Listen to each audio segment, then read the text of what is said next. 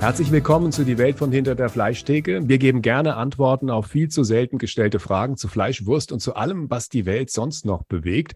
Mein Name ist Klaus Reichert. Neben mir sitzt mein Bruder, der Haxen Reichert. Hallo Thomas. Hallo Klaus. Unser heutiger Gast ist die Unternehmerin Sina Trinkwalder. Ihr kennt sie vielleicht aus Talkshows, wo sie immer mal wieder als Sozialunternehmerin vorgestellt wird. Herzlich willkommen, Sina. Hallo. Moin. Hallo, ihr beiden. Mano Mama heißt eine der Firmen von Sina. Die andere, da muss ich nachfragen, Bridgeback oder Brichback, wie spricht man das aus? Bridgeback, das ist eigentlich eine Kombination aus äh, Rich und Bridge, also die Brücke und Reich, die Brücke zu den Reichen.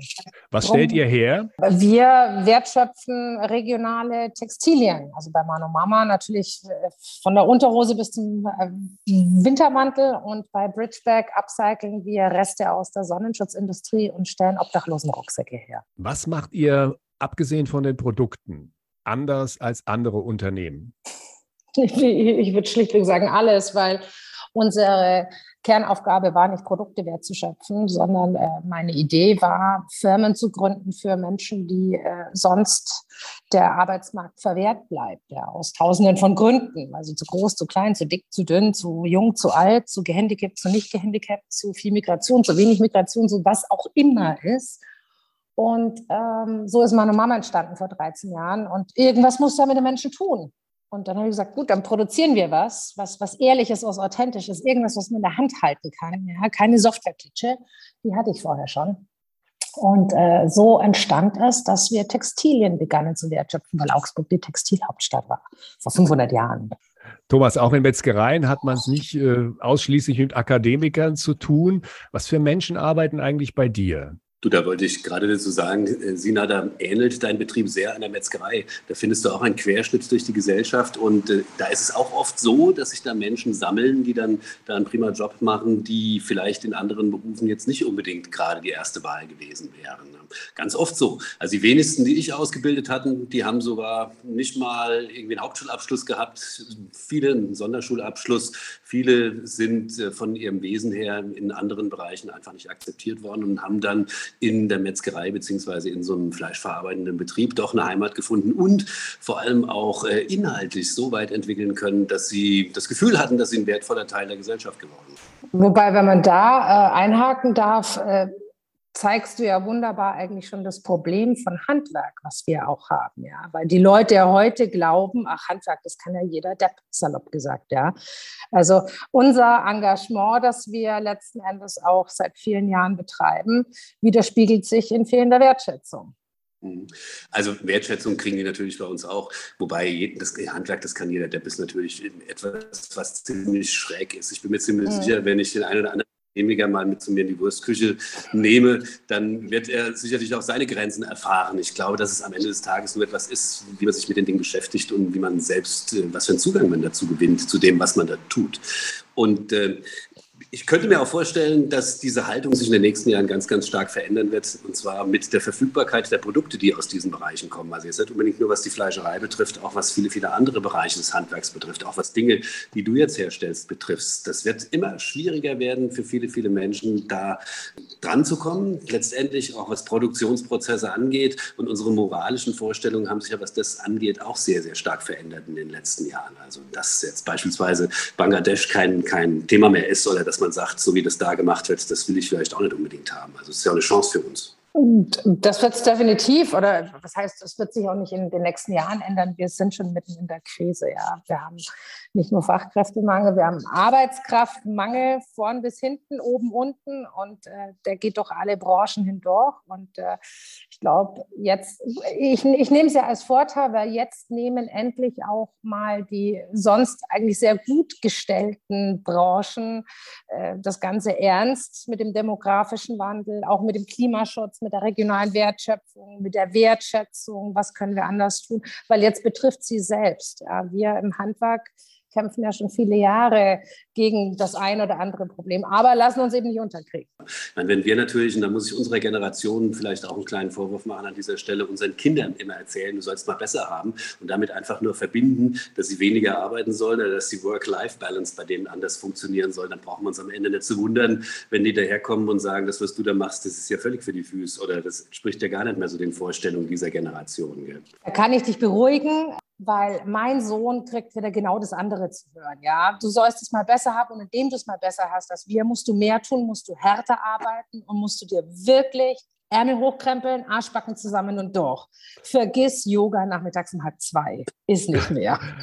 Also ja, den, den, Selbst, den, Selbstversuch hatte ich auch schon gemacht. Ich habe auch einen Sohn, der ist zwischenzeitlich 34 und der weigert sich zwischenzeitlich seit 20 Jahren die Pubertät zu verlassen, was dieses Thema angeht. Dem erkläre ich immer wieder dasselbe irgendwie, dass es wahrscheinlich ohne Arbeit nichts wird in seinem Leben und sich darauf zu verlassen, dass der Alte irgendwann genug übrig lässt, wenn er ins Gras beißt, das halte ich für relativ unwahrscheinlich. Da habe ich auch noch einen anderen Zugang zu Work-Life-Balance. Also mein Sohn ist 21, allerdings ist er in Aleppo geboren worden und ist erst als äh, Flüchtling, als Unbegleiteter hierher gekommen und der ist da von einer, wie soll ich sagen, anderen Härte. Ne? Der ist, er sieht die Chance, die sich ihm hier bietet und er macht mit und er setzt sich ein und er fragt auch nicht nach, wenn er mehr machen muss. Und das ist sozusagen etwas, was er mitgebracht hat aus Syrien, aus dem Land, aus dem er ursprünglich stammt. Und da muss ich sagen, da habe ich großen Respekt vor. Das ist, ähm, was du erzählst, oder das kann ich auch feststellen, insofern, als dass viele geflüchtete Menschen, also die einen anders holprigen Lebenslauf haben, um es mal zu sagen. Wenn wir heute darüber sprechen, was ist denn holpriger Lebenslauf, wenn Religion eine 5 ist oder was weiß ich, wenn man mal ein Gap Year hatte oder sonst irgendwas, oder wenn man nicht auf die London Business School konnte, sondern nur auf irgendeine Bodenseeschule, frag mich nicht, dann ist das ja für viele heute schon holprig. Die Menschen, die zu uns kommen, die äh, Migrationshintergrund haben, meistens eben aus äh, Kriegsgebieten geflüchtet. Ich finde sie unglaublich faszinierend, weil sie wahnsinnig engagiert sind, überhaupt nicht verbittert, verbittert im Sinne von, ja, da muss mir jetzt jemand helfen, sondern okay, was kann ich tun? Wie kann ich mit meiner Kraft, mit meinen zwei Händen irgendwas nach vorne bringen? Und das ist schon ein ganz, ganz großer Unterschied, der auch zeigt, dass uns da ein bisschen was abhanden gekommen ist, dass wir uns gerne nach hinten lehnen und sagen, jetzt mal gucken, was die anderen für mich machen. Und auch meine Kolleginnen und Kollegen aus Syrien, jetzt auch aus der Ukraine beispielsweise, die sind unheimlich fleißig, die wollen nach vorne. Ich würde mal fast sagen, das ist so ein bisschen der German Dream, also dieses äh, vom Tellerwäscher Tellerwäscher raus, wir müssen was tun. Die, die sind sich für nichts zu schade. Und das ist, das ist etwas, was ich unglaublich schön finde, weil ich bin auch für nichts zu schade. Aber es gibt zu wenig davon.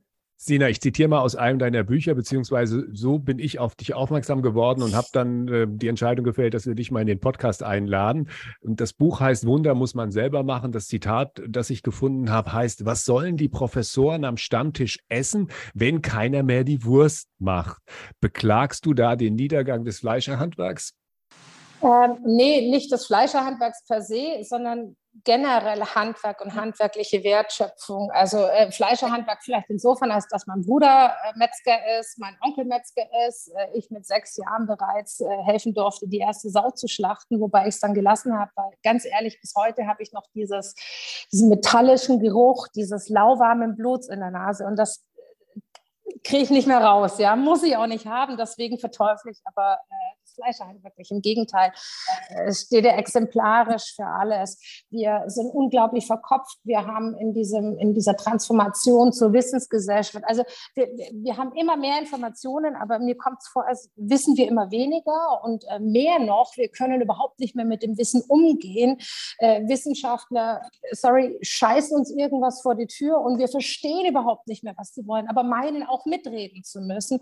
Und dem gegenüber verlieren wir auf dieser Strecke so viel Authentisches, so viel Echtes, so viel, was uns als Gesellschaft ausmacht. Es gibt ein schönes Beispiel, was ich da mal gerne bringe. Wenn wir sagen, ich verstehe etwas, dann formulieren wir es auch gerne so, indem wir sagen, wir begreifen etwas. Sprich, wir nehmen es in die Hand und, und mit allen Sinnen erfahren wir, was das Ding kann, tut oder wie die Situation sich geht.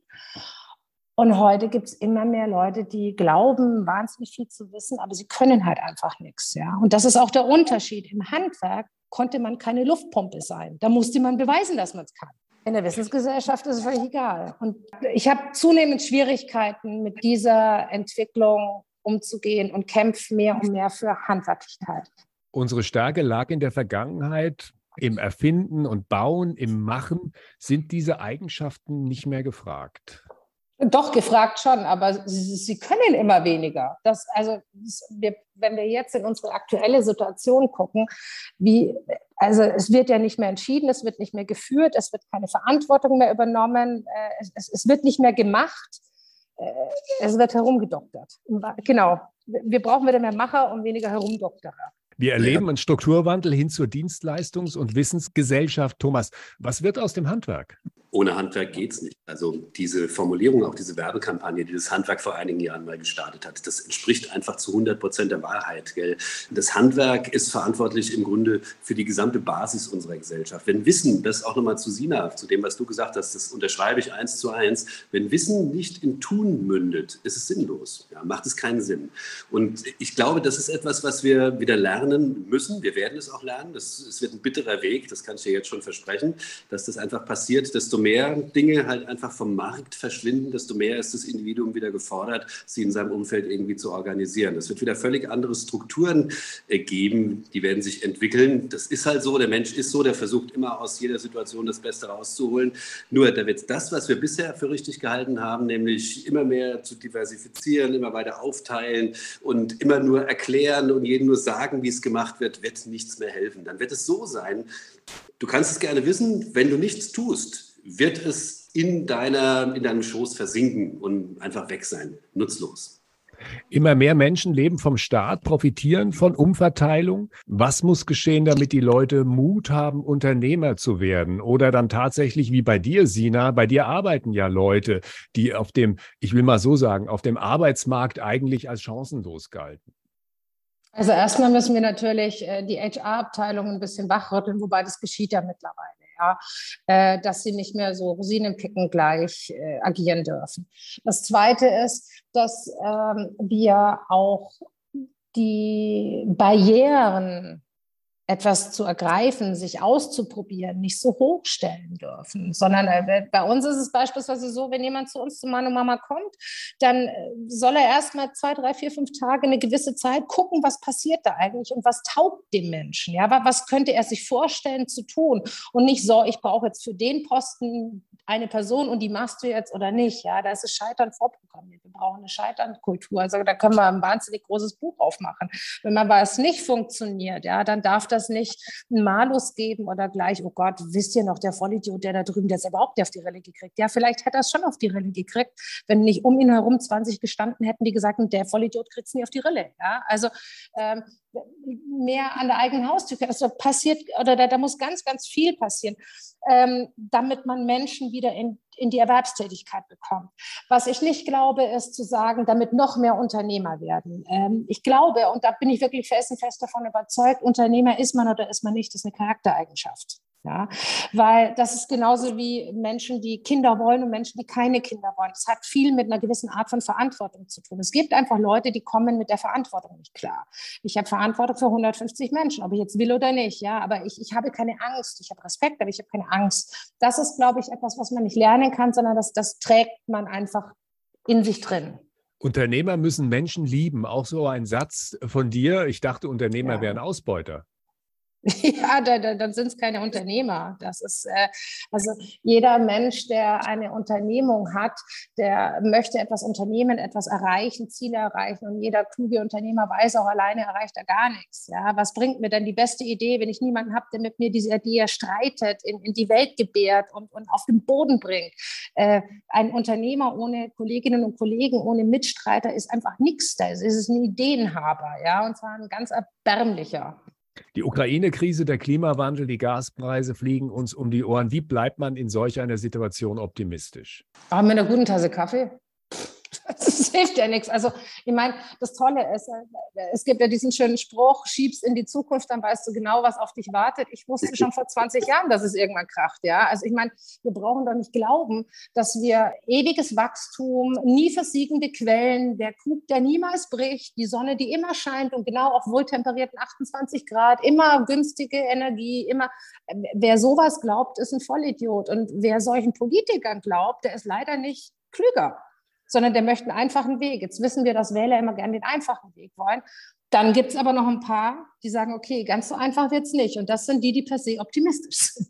Thomas, wie bleibst du optimistisch? Also wenn du ein gewisses Alter erreicht hast und das würde ich jetzt einfach mal annehmen, das habe ich der Sina ein Stück weit voraus, hast du schon sehr, sehr viele Wechselfälle des Lebens kennengelernt und halt auch schon viele, viele, viele Situationen kennengelernt. Ich kann dir sagen, eine der, der stärksten Zäsuren, die wir erlebt haben, war ähm, seinerzeit die Maueröffnung zum Beispiel, wo wirklich keiner dran geglaubt hat. Ich meine, wenn du dich zurückerinnerst, als wir jung waren, lebten wir in einer bipolaren Welt, wie man das so schön sagt. Der Konflikt war klar. Es war auch klar, dass wenn dieser Konflikt kommt, dass das Ende der Welt bedeuten würde. Das waren so die Rahmen Rahmenbedingungen, mit denen wir aufgewachsen sind letztendlich. Auch wenn du so schaust, in den 80er, die friedensbewegten Menschen, die da unterwegs waren, auch die haben damals äh, Ideale in eine Richtung getragen, wo sie davon überzeugt waren, dass es richtig war. Dass es nicht richtig war, haben wir gesehen in der Folge, dass eben die Welt nicht einfacher und vor allem nicht brüderlicher, nicht freundlicher geworden ist, sondern dass in den 90er Jahren im Grunde schon abgezeichnet hat, dass eigentlich, eigentlich alles nur schwieriger wird. Desto mehr Akteure da am Markt mit rumreden und desto mehr Akteure da diskutieren. Man hat geglaubt, das ist so eine der Dinge, die die, die ich mitgenommen habe aus dieser Zeit, dass das allein selig machende die, die Globalisierung aller Dinge ist. Man sieht das auch in unserer Branche. Es gibt in ganz Hessen nur noch einen Schlachthof, weil man gedacht hat, das kriegen wir schon irgendwie JWD organisiert. Und jetzt stehen wir plötzlich da und stellen fest, dass alle diese Dinge sich überdehnt haben. Das ist übrigens so etwas in der Begrifflichkeit aus, der, aus den Wirtschaften heraus, dass alle Systeme irgendwann an einen Punkt der Überdehnung kommen. Und den haben wir erreicht. Und dass, dass dieses Implodieren, was wir jetzt erleben innerhalb unserer Gesellschaften, innerhalb unserer Wirtschaft kommt, das war so sicher wie das Amen der Kirche. Ich habe das halt so gemacht, dass ich mich über meine handwerklichen Tätigkeiten immer sehr, sehr gefreut habe und die Dinge, die ich ins Tagesgeschäft übernehmen konnte, genutzt habe, mich natürlich orientiert habe an dem, was an, äh, am Makrokosmos und um uns drumherum geschwirrt ist, aber dafür gesorgt habe, dass diese Dinge, was ihre Einflussmöglichkeiten auf den eigenen Betrieb angeht, eher klein bleiben. Das heißt, immer wieder reagiert auf diese Veränderungen. Du hast gesagt, wir leben in einer bipolaren Zeit, ja, und es reden immer mehr Menschen mit. Das war damals schon schwierig, aber heute, wenn wir ich Bipolar möchte, war 1990. Ja. Und seit 1990 hat sich das signifikant verändert. Da ist nur noch Chaos. So, und wenn wir jetzt aber ganz aktuell an ein Beispiel denken, was eigentlich die größere Gefahr ist und die dann auch ab und zu meinen Optimismus ein bisschen einschränkt, ist die Tatsache, dass wir ganz wenige maximal reiche Menschen haben mit einer noch höheren maximalen Reichweite. Wunderbares Beispiel, gerade Elon Musk, der mhm. sich ja wie ein Heilsbringer darstellt. Er gibt der Ukraine sein, sein Internet. Ähm, dann äh, gibt es ihm jetzt doch nicht mehr und hat einmal eben mit Putin telefoniert. Also auf einmal machen irgendwelche Vollidioten, die von mir aus wirtschaftlich durchaus nicht untalentiert sind, ja. Politik. Und das empfinde ich durchaus für gefährlich. Auf der anderen Seite, und jetzt kommen wir äh, zu etwas, was mich immer unglaublich beruhigt, das hat mein Vater schon immer gesagt, der hat mir als zwei, drei, vierjähriges Kind alles beigebracht. Der ist so ein Bauwurstel, ja. Der, ich bin immer in Groß, äh, Rohbauten groß geworden und immer wenn der Rohbau fertig war, sind wir umgezogen. Also ich konnte da mit zehn schon Estrich ziehen, Fliesen legen, alles Mögliche. Und der hat mir gesagt, das, was du kannst, kann dir keiner nehmen. Wir kommen wieder aufs Handwerk. Und das gibt mir so viel Grundvertrauen. Ich krieg's immer irgendwie hin und irgendwas geht immer und die anderen nehme ich mit. Und das ist, glaube ich, die Basis von Optimismus. Mhm. Ja, ja, ja. Unterschreibe ich eins zu eins. Ist so. Nun ist natürlich die Frage, du kritisierst Elon Musk, der sich in eigentlich etwas einschaltet, was ihn scheinbar nichts angeht, nämlich ein weltpolitisches Geschehen. Auf der anderen Seite wird ja immer kritisiert, dass zu wenig Leute aus der freien Wirtschaft, zu wenig Leute mit einer Handwerks- oder mit einer Berufserfahrung sich in die Politik einmischen. Ja, nee, das sind, glaube ich, echt zwei Paar Stiefel. Also das erste ist, wenn der reichste Mann der Welt meint, er müsste die Welt jetzt für sich gestalten und gegen alle politischen Grundregeln verstößt, ja, und dann sagt, hey, jetzt gebt halt denen die Krim und macht halt, also das geht einfach nicht, ja, also er kann sich nicht die Gesetze selber zimmern, wie er gerade lustig ist, da hilft alles Geld dieser Erde nicht. Wenn wir so weit sind, dann ist sowieso Schicht im Schacht, ja, weil dann haben die Reichen massiv gewonnen. Gleichzeitig, und da bin ich sehr wohl dafür, sollten sich deutlich mehr Menschen äh, auch politisch engagieren, sei es gesellschaftspolitisch, aber das tun wir im Handwerk sowieso, ja, oder aber auch parteipolitisch und auch aktivparteipolitisch, die aus der Praxis herauskommen. Hier haben wir, das kann ich nur aus meiner eigenen Erfahrung sagen, hier haben wir das große Problem, dass wenn du wirklich sehr viele Erfahrungen sammelst und sehr gesellschaftspolitisch engagiert bist, dann hast du nicht die Zeit, die Karriere als kleiner Parteisoldat zu machen. Ja, mit 14 dich irgendwo hinzustellen und die nächsten 30 Jahre irgendwo Klinken zu putzen. Das geht einfach nicht, weil du musst nämlich gerade mal in der Wirtschaft Erfahrung machen, gestalten, machen. Und äh, es gab ja auch viele Berührungspunkte mit meiner Person. Es gab zwei Parteien, die mich ganz knorke fanden. Ich fand aber deren Art und Weise, wie man in eine Position kommen könnte, damit man zumindest teilweise mitgestalten kann. Ja, fand ich sehr unspektakulär, weil ich eben keinen Bock habe, 20 Jahre irgendwie irgendwo mir macht das, brecht eure Studien ab, geht mit 14 schon in eine Partei, seid dann Sekretär von irgendwelchen Abgeordneten, macht dann Top-Sekretär vom Abgeordneten, werdet selber Abgeordneter, aber das bringt halt einfach nicht viel. Das müssen wir sagen. Ist das vielleicht auch ein Problem, dass eine Parteikarriere, jetzt biegen wir ein bisschen ab in eine ganz andere Richtung, die wir eigentlich wollten, aber ich frage dich mal, dass eine Parteikarriere oder eine Karriere in der Politik in Anführungsstrichen auch mittlerweile eine Art Geschäftsmodell geworden ist, wo Leute wissen, wenn sie sich dann und dann in die Schlange stellen, dann werden sie irgendwann und dann und da landen. Und mittlerweile ist es ja so. Also äh, wenn man sich die Gehälter anguckt, die im Bundestag oder in den Landtagen bezahlt werden und die mal vergleicht mit äh, Gehältern, die Unternehmer verdienen, also jetzt nicht Elon Musk oder irgendwelche Top-Manager, aber Leute, die im Grunde wie mein Bruder eine kleine Firma haben, äh, da muss ich sagen, da wird da auch mittlerweile üppig bezahlt. Und das ist durchaus auch interessant, einfach zu sagen, wenn ich an Geld denke, in so einen Bereich reinzugehen. Es wäre doch viel spannender, es anders zu gestalten. Mit dem Moment, wo du es so gestalten würdest, dass jeder eine politische Funktion nur zwei Legislaturperioden übernehmen darf, würden die auf einmal alle auch gucken, dass sie irgendwie außerhalb der Politik was reißen. Solange ich aber auf die Welt kommen kann, in irgendwelchen Jugendverbänden politischer Natur mich hochhangeln kann, solange ich den Speichel lecken kann von irgendwelchen Bundestagsabgeordneten, um dann selber irgendwann Minister zu werden, äh, wird sich da nichts ändern. Ja? Und äh, ich finde Politik großartig, ich finde sie wichtig, ich finde Diplomatie unbandig wichtig, äh, gerade in Zeiten wie diesen, die sehr transparent auch mit äh, dem Internet sind, äh, wo auch Diplomatie deutlich schwieriger ist. Aber ich finde, ja, jetzt muss ich, nee, ich bin leider nicht diplomatisch. Ich finde das Personal nicht unbedingt die erste Wahl. Ja? Und äh, solange es so ist, wird es auch nicht sein. Es ist übrigens auch so, Politiker erhalten zu wenig Geld. Das mag auch keiner sagen, ja. Weil wenn man sieht, was in der Wirtschaft für ein Top-Management bezahlt wird, dann macht keiner, der wirklich was drauf hat, vor die Politiker. Das ist einfach so. Es gibt einen gewaltigen Unterschied und zwar ist das ein Unterschied, der mit Verantwortung zu tun hat. Wenn du heute in die Politik gehst, ist es ja auch mehr eine Organisation von Nichtverantwortung. Das heißt, keiner steht da, das ist auch ein Vorwurf, der immer gemacht wird und ich wüsste auch nicht, wie man es ändern kann, aber keiner, der in der Politik ist, steht persönlich für die Entscheidungen gerade gerade, die er fällt.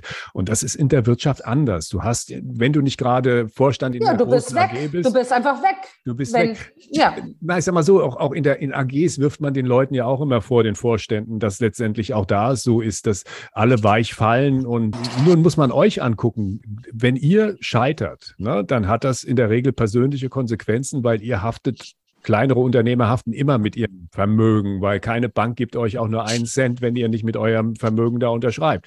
Das ist ein gravierender Unterschied.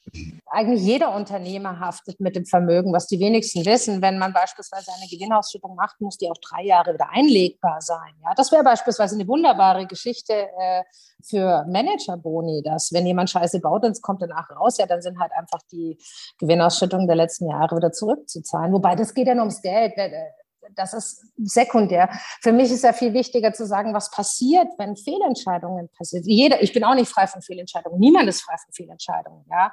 Aber die Frage ist doch, wie können wir Fehlentscheidungen wieder gerade biegen oder was können wir tun, dass wir sie vielleicht erst gar nicht machen, ja. Äh, dann darf aber die Lösung nicht heißen, wir machen gar keine Entscheidung sondern wir müssen gucken, dass wir ein, ein Umfeld gestalten, dass es vielleicht machbar ist. Ja, das Rumhacken auf den großen Managern, ja, das habe ich vor zehn Jahren auch noch gemacht, äh, aber ich äh, empfinde das persönlich für ermüdend, weil ich glaube, die haben auch gerade nichts zu lachen. Ja, äh, die haben auch zu wenig Energie und äh, zu wenig vorgesorgt für Situationen wie diese. Die konnte auch keiner, also anders. In der Krise muss man nicht gegenseitig äh, aufeinander umhacken. Da könnte man sich, wie würde jetzt der Kanzler sagen, unterhaken. Ja, aber da sollte dann die Politik auch mitmachen. Ja, und äh, die tun es ja gerade nicht so. Darf es ein bisschen mehr sein? In dieser Rubrik stellen unsere Gäste uns eine Frage. Sina, wenn du eine Frage an den Metzgermeister hast oder auch an mich, dann kannst du sie jetzt gerne stellen. Wir sind bereit, jede Frage zu beantworten. Ich habe eine total fachliche Frage. Jetzt kein Witz und es ist auch keine Verarsche. Was ist der Unterschied zwischen dem bayerischen Fleischkäse und einer italienischen Mortadella außer den weißen Fettstücken und der Pistazie? Naja, also rein geschmacklich ist es schon so, dass man in Italien anders würzt. Vom Grundsatz her sind es natürlich dieselben Säure, aus denen die gemacht werden. Das ist ähm, letztendlich von, von dem, was an Fleisch reinkommt, überhaupt kein Unterschied. Das Siehst du, das ja, genau. Das ist am Ende des Tages ist es die Art der Zubereitung, dieses Thema mit den Wurstsorten. Also die Schweine haben ja nicht in Hamburg andere Körperteile als in München oder in Mailand. Ne? Und es sind immer wieder dieselben Stücke, die da zur Verwendung kommen. Nur die Art der Zubereitung ist halt immer geknüpft an die Rahmenbedingungen. Das heißt, in Italien ist es warm, da hat man Pistazien, da hat man dies, da hat man das, was man reingemacht hat und an Geschmacksempfinden letztendlich. Und deswegen schmeckt das halt einfach unterschiedlich. Und ähm, ich hätte jetzt damit gerechnet, dass du sagst, warum ist im Fleischkäse kein Leber drin oder im Leberkäse drin. Weißt du, warum ich dich das gefragt habe? Ganz ernsthaft, weil äh, ich bin sehr, sehr gerne in Italien und ich es gibt, ich esse ganz, ganz wenig Fleisch und nahezu keine Wurst, ja. Aber es gibt etwas, dafür könnte ich sterben. für Wurstsalat. Und wenn ich in Italien bin, gibt es einfach keinen Leberkäse, weil der muss ganz hauchdünn geschnitten sein mit viel Zwiebeln und und und. Aber es gibt Mortadella. Aber bevor ich diesen Unfall produziere, das, jetzt kommen wir wieder mit, bevor ich Fehlentscheidungen tätige, frage ich jemanden, der sich auskennt. Naja, der wird sehr lecker sein, aber er wird schon anders schmecken, weil die Zutaten zu dieser Mortadella, also zu dem, was, was als Fleisch kommt, an Würzungen und wie das zubereitet wird, schon anders ist als hier bei uns. Ich frage mich auch immer wieder, auch wenn ich so Schinken aus Italien esse, was die anders? Warum kriegen die das hin? Die haben auch nur Luft, Salz und Zeit. Ja, das sind die drei Faktoren, die dazugehören. Ne? Amore, Amore. Amore, ja, das wird sein, genau was machen die anders? Warum kriegen die einen Schinken hin, der nicht salzig schmeckt, der diese wunderbaren Aromen, diesen Duft, diese Würze hat? Und wir können hier machen, was wir wollen. Das wird einfach nichts. Das ist so, ja. ja ist, was ich total liebe, ist morgens so ein Brötchen zu nehmen und dann so einen Zentimeter dick Bierschinken draufzulegen und das zu futtern. Das finde ich, das ist für mich so der Inbegriff des Glücksgefühls am frühen Morgen. Das gab es früher immer bei meinem Onkel. Die haben ein Gasthaus und die waren auch Selbstversorger und der hat immer sein man nannte das Rauchfleisch, ja, ist quasi wie, wie eine Art Schinken. Und wir Kinder bekamen dann so drei Millimeter dicke Brotscheiben, weil Brot war teuer. Das musste man ja. zukaufen, ja. Schon mal irgendwie einen Zentimeter Butter drauf. Und dann hat man so eine Zentimeter dicke Rauchfleischscheibe nur noch mal in Streifen geschnitten und die hat man draufgebröselt. Also es waren ungefähr 300 Gramm Rauchfleisch, 5 Gramm Brot und 100 Gramm Butter. Ja. Äh, hätte dir bestimmt geschmeckt. Hat mir auch ja. unglaublich geschmeckt. Ich kann dir das erklären. Ich kann dir das erklären, woran das liegt. Und zwar unsere Oma, hat dazu den passenden Spruch geprägt. Sie hat nämlich gesagt, esst Wurst, das Brot müssen wir kaufen das war bei meiner Tante, bei meinem Onkel genau dasselbe. Das heißt aber nicht, dass ich, wie gesagt, äh, äh nur weil ich wenig Wurst und Fleisch esse, dass ich es nicht mag oder dass ich es verachte. Im Gegenteil, um Gottes Willen.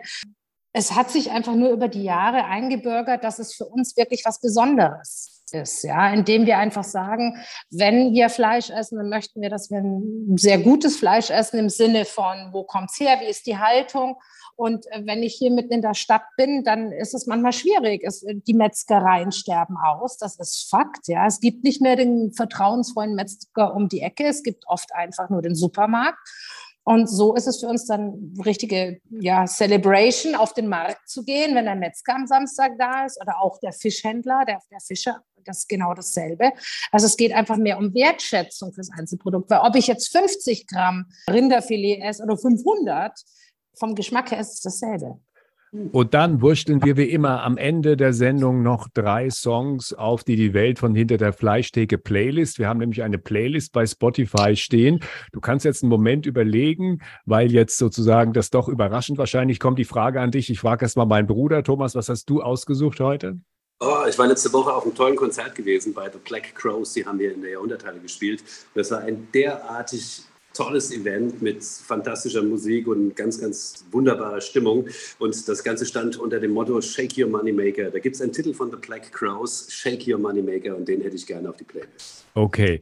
Bei mir war es so, dass bei Spotify auf einmal eine Playlist erschien und zwar mit Coverversionen, handgemachte Musik von allen möglichen Songs. Und ich habe da mal durchgehört und bin auf einen Song gestoßen, wo ich echt, was mir selten passiert, weil ich ja relativ viel Musik hören muss, echt eine Gänsehaut bekommen habe. Es ist eine Coverversion und sie ist von Aretha Franklin. Und Aretha Franklin hat äh, Let It Be aufgenommen von den Beatles. Und die stellen wir mal in die Playlist und ich würde euch raten, hört euch das mal an. Das ist echt, es ist sensationell. Cool. Tina. Giovanotti, mi fido di te.